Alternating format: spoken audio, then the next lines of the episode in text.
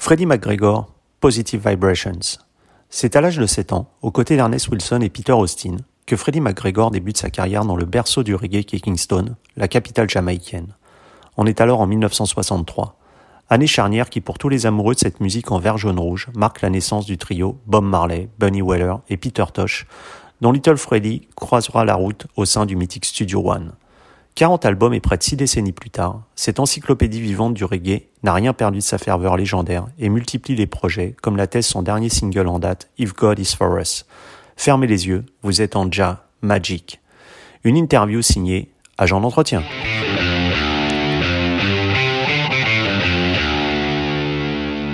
Freddie McGregor, hello. Yes, greetings. Greetings. So you started your career in uh, in the 60s at the age of seven. How was it to be so young into the music business? I I am not sure how that transpired. You know, when I look back at my life and time, mm-hmm. I think um, all of this was just definitely meant to be, because I I would not have had any control over how it went. I was asked um, Ernest Wilson who was older than I was, um, and my best friend, Ernest and Peter Austin, who were already members of the Clarendonians. Mm. They were very popular. They had songs like Shubby Dooby, Rude Boy Gone to Jail, You Can't Be Happy, that Beagle song, When I Called You Up, Your Lines Engaged, a bunch of hit songs. And so I was going into Kingston with them on their second recording session. And um, Ernest, my mom never had the fear to pay for me to go to Kingston. Mm. And Ernest's mom, Ernest Wilson's mom, her name is Miss Ethlyn, E T H L Y N, Miss Ethlyn. Um, she agreed to pay my fare because my mother didn't have the fear. And so that's how I got into Kingston with Ernest and Pete. Okay. When I first came to Kingston, I lived at McGregor Gully mm-hmm. in Rollington town. Um, was a tough neighborhood back then and still remains one of those neighborhoods, but it, is what it is. And that's where I lived for my first week coming into Kingston with Ernest Wilson's aunt. So Miss Ethlyn, who paid my fare, I went to stay with her sister also, along with Ernest. She was Ernest's aunt, and her name is Miss um, she lived in Rollington down there. So that's where both of us live. One day Mr. Dodd asked Ernest where where I was staying. And Ernest told him. And he told Ernest to bring my stuff Monday when we were coming to studio. And Ernest brought my bag with my clothing and thing. And that was it. I ended up living at Mr. Dodd's house with his family from that time. Okay. Until he boarded me out with a Christian family. And he sent me to a school on Hagley Park Road called St. Andrew Junior High. And that's where Ernest Wilson and myself went to school for a long time. Mm. And then, you know, after we, we left that school, we didn't stay there for long. We stayed there for about a year. But the whole thing was just the music, the music. So we ended up back at the studio, hanging out every day, hoping to find that it's song, hoping, hoping. And that's how I ended up staying with Mr. Dodd from I was seven years old until 1979 was the first time I'd ever done a recording outside of Studio One. I recorded the album with Niney, The Observer. Mm, mm. And that album took off in England. And then Linval approached me and said, boy, we could do an album and go to England. And that album ended up being Big Ship. And from there on, I mean, it just didn't stop. And and I heard Freddie that uh, w- when you recorded from the 70s in the studio, when it was a red light, no musician could do any mistakes. So no musician. No, it was 60s. I recorded my 60s. first song in the 60s, 64 thereabout. Yeah. I came to Kingston in 1963, age 7. So when I was about um, going on to eight years old, my first song is on YouTube. It's called After Laughter by Little Freddie. Mm. And you'll find another one called I'm Too Young to Love by Little Freddie. And there's a bunch of stuff on there by Little Freddie and nobody realized that little Freddie is same mm. Freddie McGregor today. And so there's a bunch of stuff on YouTube also by Fitzy and Freddie. Fitzy is Ernest Wilson. His name is Ernest Fitzroy Wilson. Mm. But Mr. Dodd always tried different things with us. Ernest and I, we recorded a number of songs at studio and without Peter Austin. Mm. So that's why those songs came out as Fitzy and Freddie. And, and, so you know, there's a long tradition there. And at, at, this time, the recording process was like close to, to a live one and really different when, from what it is well, no, it nowadays. was different, very different. It was yeah. only two tracks. Yeah. So one track would be for the band. So the band had to rehearse. And when you rehearse and you get it right, the engineer would ask you, you ready? Mm. And we say, yes, one take. One. So it wasn't like the band recorded and then we went in and record. Mm. Everybody was going on at the same time. One track for the band, one track for the singer.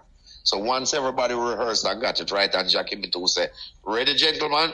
One, two, three, red light. When the engineer presses the button, the red light came on. So you know that recording was going on. Nobody can talk. Nobody can make noise. Mm. It was always just red light. And we would do the song, and depending on how we feel, we'd say, yes, nice. Let's take one more cut. And red light again, and we do a second cut, sometimes a third cut. And then we pick the best one. Mm. You know, that's how it was back then. And, and, you were talking about us about the first time you came to Kingston, and Kingston sounds like for a reggae fan like heaven. Can you tell us a bit about the atmosphere in this birthplace well, of reggae? Well, well, when I left Kingston, we were instructed. Mm. We took a bus from country. It's called Clarendon Comet. So the terminus for that bus is close to where we live. So in the morning, about five o'clock, when that bus is ready to head out, he would blow his horn and the entire community would hear the bus and know that he's leaving out. So you would go through the shortcuts to meet the bus depending on where you were. And that morning I got instruction. My mom gave me a nutmeg, put in my mouth. My sister pushed some newspaper in my chest. And um, I got a thermos with tea. So I didn't know what those things were, but those were for what they call um, travel sickness. Mm. Um, you know, as kids, you travel for long journeys, you usually throw upon yourself. So that was what the nutmeg and the newspaper was for. I mm. only learned that after. Mm. So we were instructed that when we saw the cemetery, and at that time we never knew anything about cemetery, we call it cemetery. Mm. So she said, when you see the cemetery, you reach downtown. Ask the bus driver to put you on the number 13 bus which was called a Pattypan bus. At the time, it was JOS, Jamaica Omnibus Service, I think it was called. Mm. Um, some buses we call JOS from England. And um, we got the number 13 bus, and the number 13 bus goes right up to Brentford Road and make a turn off, a left turn on Elgin Road, which goes behind the studio. So the driver stopped us at the corner of Elgin Road and pointed and showed us a sign. That's a studio. Studio mm. One Records, 13 Brentford Road. So we got off the bus and just walked up to the studio. Um, my life had changed that day. Mm. It has changed because when I walked inside here, I, I, mean, I didn't get much schooling. I didn't go go to any much school, I, except for Mr. Dodd boarding me out, sending me to the school I told you earlier. Mm. I don't have tertiary education, um, so we learn industry.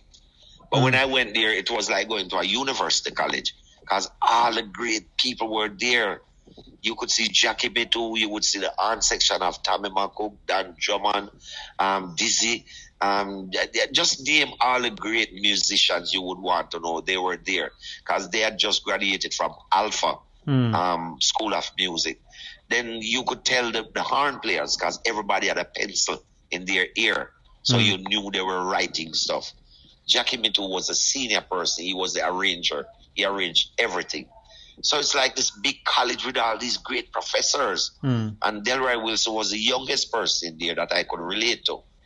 And so, you know, Delroy and I became friends until it was time for Dennis Brown to come to studio one to record No Man is an Island. We bleached for days looking out for Dennis Brown because Dennis was our idol. He was our Michael Jackson. Mm. Until he finally came to the studio and we met him and from that time, him and I, we developed a connection and we have been best brothers and best friends throughout until his demise, you know. And you, and you were talking about uh, Little Freddie that you were. Uh, I think that Bob Marley to, uh, was talking to you about Little Freddie. That's what was that was your yeah, nickname. That's what he called me. He called me Little yeah. Freddie. I know Bob from I was a little baby boy. Bob and Bunny Wailer. Mm. Bob and Bunny put three beer boxes together. They went round to the back of the studio because Mr. Dodd had a, he had a sound system. He used to keep dances. So he always have beers in the back. And they went and got three beer boxes stack it up so I could stand on it to reach the same height as Ernest Wilson because it's one microphone for us. Mm. So they lift me up, put me on that box, and Ernest and I, we ended up at the same height so we could sing through the same mic. Hmm.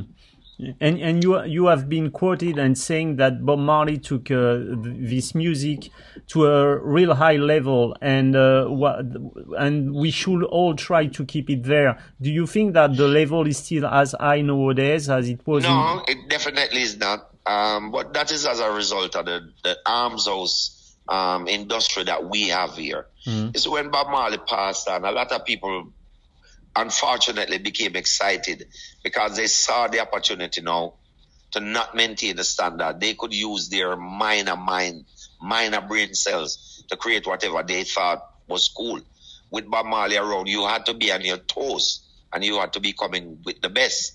And so we have lost a great era of potentially great artists. And we're still struggling to find these artists to come back. I always say Christopher Martin and Romain Virgo is the two young artists that um, inspires me the most as youngsters. And we're still looking to see those young great artists, those young great talents that will come through. Mm. But as of now, I think that is one of the reasons I step back into the ring forcefully because I realize that we're lacking. So I figure I'm here, I've not gone anywhere. Why not just step up at the pace and prove to these kids that we can, in fact, make great music? Mm. And, and, and that's what I am doing right now. And can you tell us about the importance of religion that uh, we notice in your last single, If God uh, is uh, for Us? And the Bible, I think that you read three times to really uh, understand the message. What, what is the importance in, of religion in your life? Um, it is very important. And from early childhood, I, I grew up. The way we grew up in the country reminds me of when I went to Africa. I saw the same living, the same lifestyle. We were poor. We didn't have anything. So I, when I went to Africa first, I saw that too. And I realized, wow, this is the same tradition. Mm. But you know, we in Jamaica here, we are God fearing people, meaning we always believe in, in, in God Almighty, the creator. Um, over time, we know that people write things to suit themselves and to divert us from where the truth are. But His Majesty always say in the Bible, man will find truth for himself, solution for your, your present difficulties, and guidance for your future actions. Mm. So whether we're we've been told untruth in the Bible or truth, it is a book for us to read and understand. Mm. We will get the understanding if you so search for it. If there are lies, we are going to be, become aware of it. We're going to know where the truth leads. And so we always say, God is the ultimate. Mm. And He's the one, even with the song, If God is for us. I mean, the inspiration is that this virus is unseen, unknown of. We don't know it. We don't know anything. We can't see it. We can't combat anything. We just have to do doing what they ask us to do. Wear masks, wash your hands, social distance, and all those crap. So what? God alone knows what is going on. So we have to draw on His strength mm. to help us through this. And that's why I say, if God is for us, at the end of the day, nothing can be against us. Because even when we don't see it, He sees it. He's going to make sure it works for us. Mm. So that's how I'm going through this COVID period right now. And I, I choose to send that message to people to, to remind them that don't care what you're going through today. Mm. If God is for us, nothing can be against us.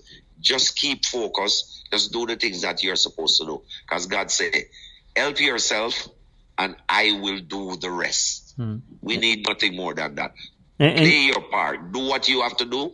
He will do the rest. And, and, that's it. And can you tell us a bit about the Rastafari movement, which is quite yes, close to I, I, the I religion of Christian? African-minded youth from early childhood. Like I said to you, the way I mm. grew up, I see myself as being in Africa. It's the same lifestyle, poor. Mm. We have nothing. A house with dirt floor.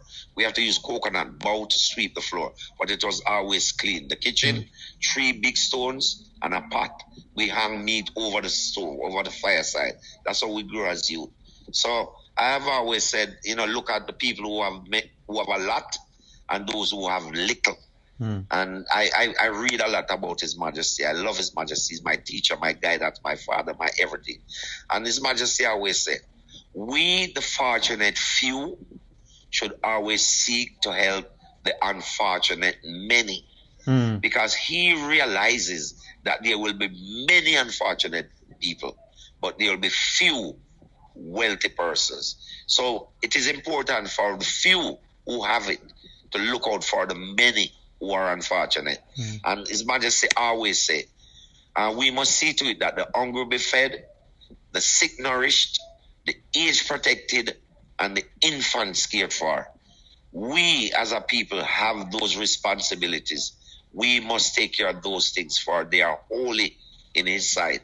So if for every day you try to fulfill one of those by making sure that the sick nourished, the age protected, the infants cared for, um, you won't be doing anything wrong. Once you're fulfilling any one of those things that God asks us to do, we're, we're good in His sight. So, you know, I take it personal. I, I, I learn everything from His Majesty. Mm. I, I insert them back into the positivity around us because we have to be reflective every day, every second. We have to talk to the Almighty, talk to Him, ask Him to help us, ask Him to guide us, ask Him to teach us. Mm. And so I just try to do the good I can, the way I can, because at the end of the day, God Almighty will bless me for that. Mm. And that is my focus. That is how I, I, I see myself through life. And as you were saying, Freddie, from the very beginning, reggae music has been the voice of the and voice of the oppressed ones, uh, the poor yes, ones. Yes. yes. After decades, and that is what we are not doing a lot of today. No, and we're not creating songs now that that is relating to the oppressed. We are creating songs about gun and gangsterism and violence, and uh, that turn is a 360 degree to me. You couldn't turn from goodness and all of a sudden gone to so much badness. It doesn't make sense and and we and by doing so we're carrying the young kids with us so in those directions. So i want to say to the young kids out there man be positive. Stay positive. Do the things that is right. Do the things that is proper and the things that is good in the sight of the almighty and in the sight of your peers around you. Um, mm. be, be, be obedient to your parents for that is a law. And when you continue to do those things you're going to be good. You're going to be great. Mm. So, you know, God is good, my brother. And, God is really good. And you perform a cover of the Epstone song Equal Rights, I think. The song seems yes. to resonate in a very yes. special way these days. Well, songs like those re resonate with me personally. Yeah. Um, I can look up those songs and say, you know, I'm going to do this song because this message needs to resonate out there some more. Every man have an equal right to live and be free, no matter what color, class, or race he may be. I love that song so much. I love it. It's a real positive song. You, I don't care what you are and who you are and what color you may be. We all have the right to equal rights and justice, and that's how I see mm. And all your songs, as you were saying, are full of positivity. Is it the perfect mm-hmm. reflection of your spirit and the fact that you have to remain like with positive vibration, as was saying Bob Marley? Yes, well, people always say to me, I love you, I respect you. You've never been caught up in madness. We never hear your name called in drugs and certain things. I, I, I, respect that and I'm thankful for it. But as a person, um, the onus is on me to demand those respect. And those respect will come as a result of what I do. I keep myself circumspect, people will respect me. I do bad things, people will disrespect me. So I choose to do good things that people can continue to respect me. Mm-hmm. And did the fact of uh, growing listening to Marvin Gaye, You Wonder, or the O'Jays shape your singing ability, uh, Freddie? Yes, I saw that from early. Uh, O'Jays have some serious songs. They are positive. I consider those brethren some strong Rastaman um, based on the lyrical contents of their works. And those are things that inspires me, you know. People all over the world, join hands, get on the love train, love train. Those are serious songs. Mm. And, and, serious one. Yeah, and, and do you think that your musical longevity is due to your timeless songs? Uh, yes, definitely. Um, when I started out, I after I get the chance to record and realize that this could be something, I always pray to God and ask Him to help me to create some songs that could last for long. So when I go into the studio and I sing a song, I could easily just sing a song and walk out of the studio. But mm. no, I didn't do that. I sing my song, I listen to them, I, I think, what else could I do to this to make it more enticing? So if it needs horns, some nice horn phrase, I would go back in and pretty it up. If it needs some nice backing vocals, I would go in and make sure those things are done. And, and that's the way I come through with music. I always want to try and make sure the music is at its best mm. because that's what will live with you f- for perpetuity. And singer, producer, and even drummer, you have released nearly 40 albums. I think you work with mm-hmm. a who's who reggae artist. Uh, yes. Can you can we say that musically speaking, your life has been fulfilled?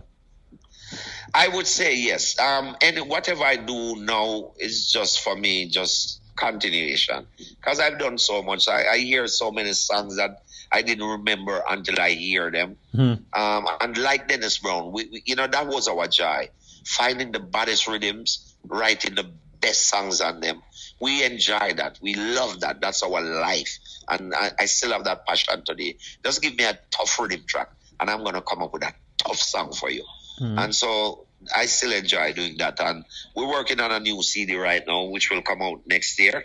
And it's going to be chock packed full of bad, bad, bad, bad tunes. So I'm just grateful that I still have the support. People recognize the work that I've done and is still supporting me. And as long as I, I have health, strength, and the wisdom to do this, I will continue to make the best music I know all for music loving world.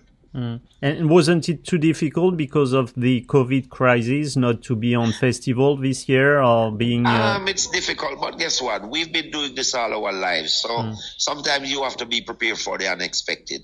Um, for me personally, it has worked out very, very well because I run a farm. I have a farm.